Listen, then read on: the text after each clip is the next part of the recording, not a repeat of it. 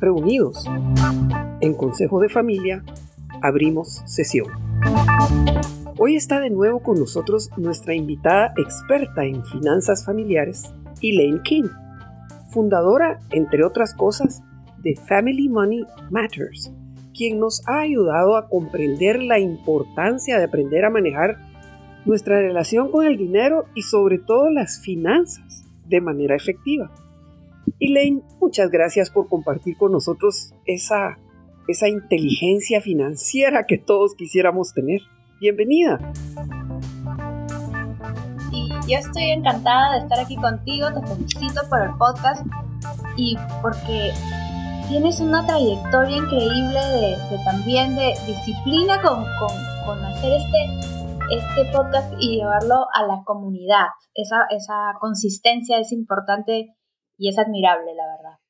Pues muchas gracias. Mira que en episodios anteriores hemos hablado sobre la importancia de preparar a los niños desde temprana edad en temas financieros.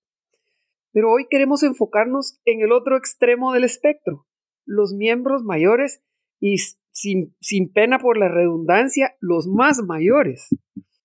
Hay diferencias significativas en cómo se abordan las finanzas a lo largo de la vida. Hay aprendizajes particulares para cada etapa, Elaine. Mira, para una persona mayor, la diferencia de aprender en, edades yo creería que una persona mayor lo aprende más rápido porque a una edad mayor, digamos, de 65 años, el cerebro tiene una capacidad de entrar a la parte de, memorias y sabiduría que hace que puedas captar el concepto más fácil. Porque a un niño de 7 años le estás enseñando un concepto de cero que nunca lo ha vivido. Entonces, yo diría que sí, hay una diferencia, yo diría que es más fácil, yo diría que hay una diferente motivación, digamos. La primera es una curiosidad y la segunda yo diría que es una necesidad poder tener salud financiera a, a una mayor edad y aprender también enseñando, porque cuando tú hablas de una persona de mayor edad, me imagino que aunque no sepa mucha educación financiera, digamos inversiones, ¿no? Podría enseñarle a un niño chiquito y la mejor forma de aprender, en mi experiencia personal, es enseñando. Para las personas mayores, ¿cuáles serían las áreas clave que tú crees que deberían enfocarse en términos financieros? Y por otro lado, ¿hay aspectos en los que ya nos podemos ir relajando?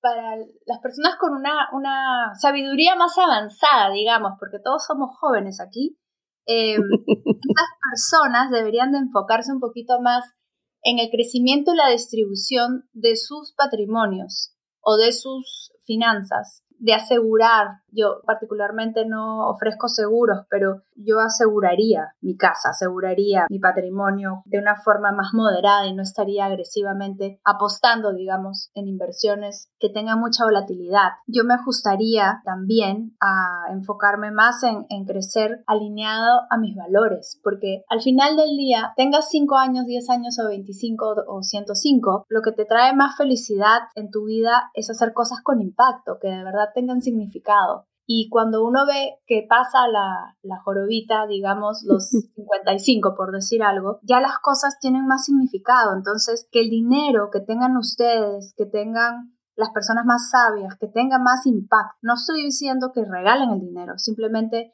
que si tienen para escoger en la mano izquierda una inversión y en la mano derecha una inversión con impact, que, escojan una inversión con impact para poder dejar el mundo en mejor posición, digamos, de lo que empezamos cuando nacimos.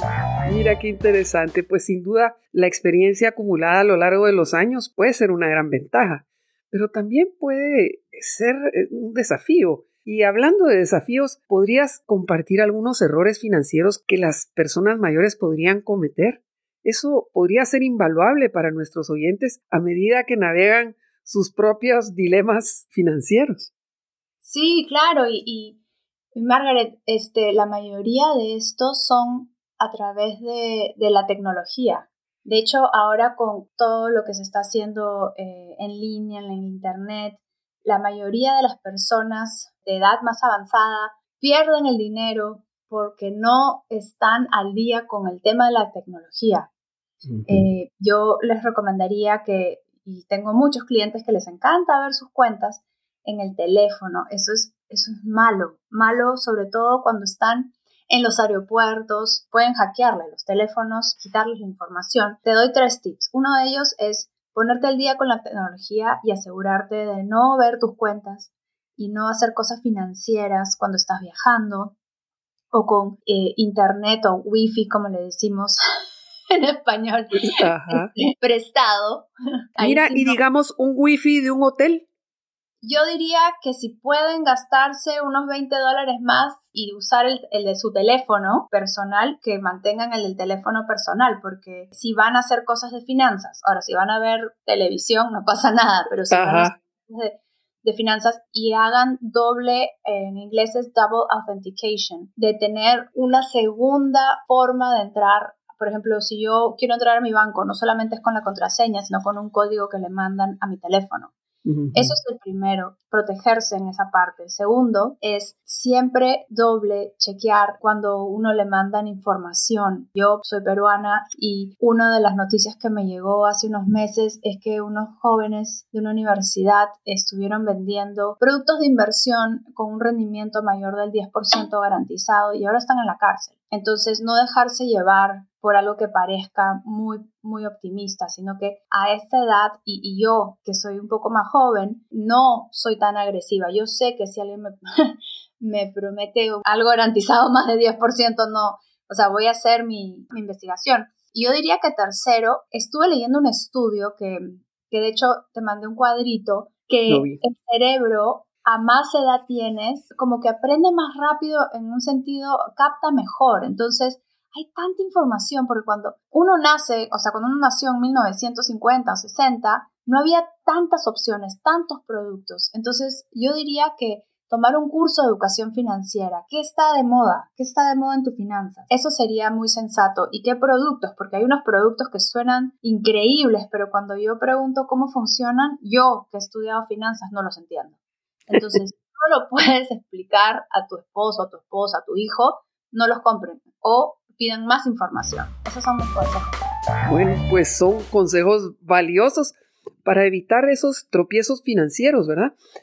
¿Por qué crees que es tan importante en una empresa familiar que se promueva la educación financiera entre sus stakeholders? Sí, mira, la, salud de, la empresa familiar, eh, yo diría, por, por mi experiencia habiendo trabajado con empresas familiares, Em, se define como, como el crecimiento sostenible de una empresa para que pueda proveer a sus miembros, que muchas veces los miembros crecen a un porcentaje o a una velocidad más rápida que lo que una empresa puede, puede crecer. Em, te digo porque trabajé, bueno, ahora estoy trabajando con una empresa que tiene 150 miembros, otra empresa que ha tenido pues muchísimos más y aunque la empresa se duplica en ganancias no llega a proveer a todos los miembros. Entonces es esencial que todas las personas de la familia sepan educación financiera para que cuando tengan que decidir entre cortar dividendos y crecer o apalanquearse o pedir un préstamo para el bien de la empresa familiar,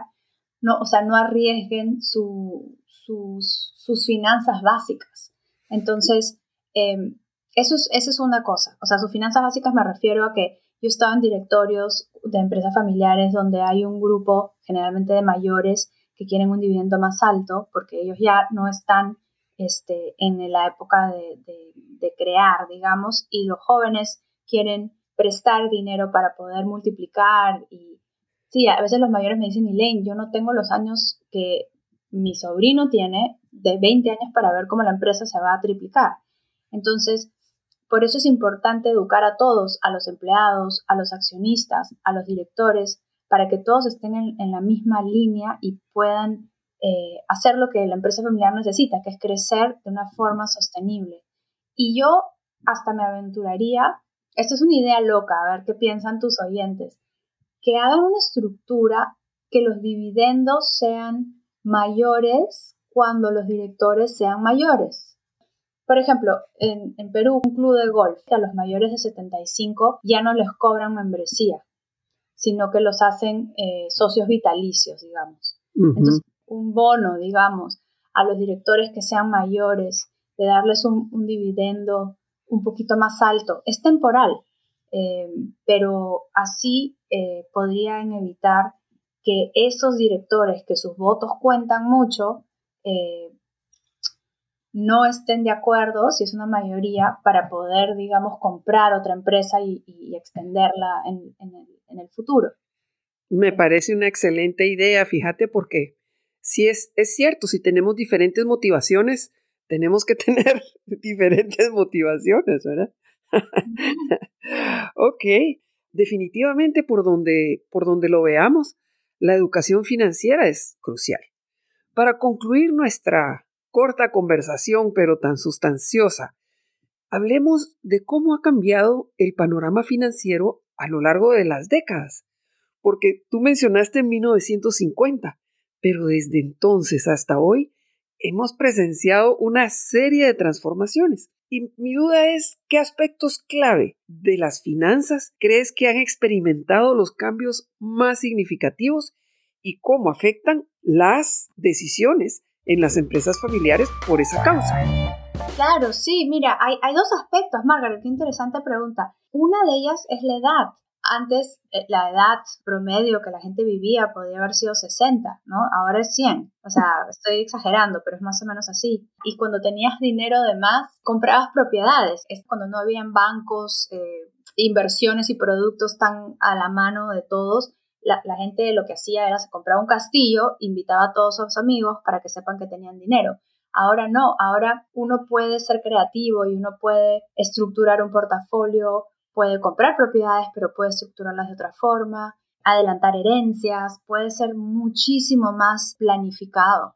Entonces, por eso la necesidad de la educación, cuando digo educación financiera, no es solamente aprender a ahorrar, es aprender a invertir, a planificar, a planes de herencia, a, planes tributarios, todo lo que convenga las finanzas. Estamos hablando de comunicación y de hacer y tener finanzas saludables, que se empieza en la casa y, no se discrimina en las edades. Nunca es tarde para aprender y tener buena salud financiera.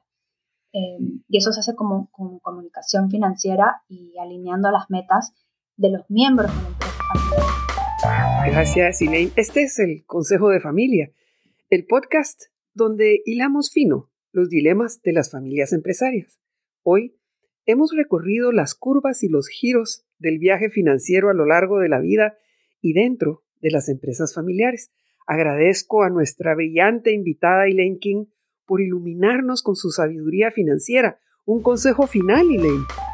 Claro, que le enseñen a los niños, que no hemos hablado hoy día de niños, que enseñen a los niños a las finanzas desde los tres años y que apunten a salud financiera versus acumulación financiera, porque al final, pues lo que, lo que va a permanecer en la familia y en la empresa familiar es, es la salud eh, y el crecimiento sostenible. Las finanzas en diferentes etapas de la vida y dentro de las empresas familiares seguramente provocará muchos comentarios de nuestros oyentes. Muchas gracias, Elaine, y recuerden, Nunca es tarde para aprender ni temprano para planificar.